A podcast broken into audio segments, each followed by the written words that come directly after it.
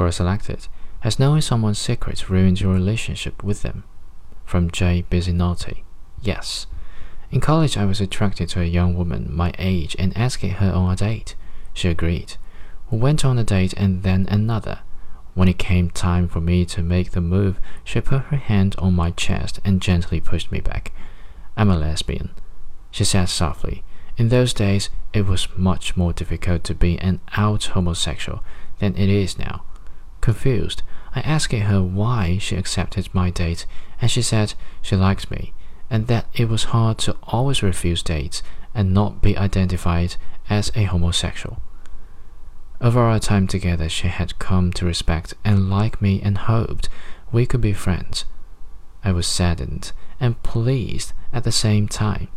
Saddened that I wouldn't be kissing her, pleased that she trusted me enough with her secret. But it was a secret I had to hold and not tell, and I saw her frequently. Though we hung out from time to time, I couldn't reconcile my desire for her with her desire only for other women. Eventually, I let the relationship fade away. It was a sad thing for me. Maybe she was used to that happening, but in those days, I was not the open minded soul I have since become.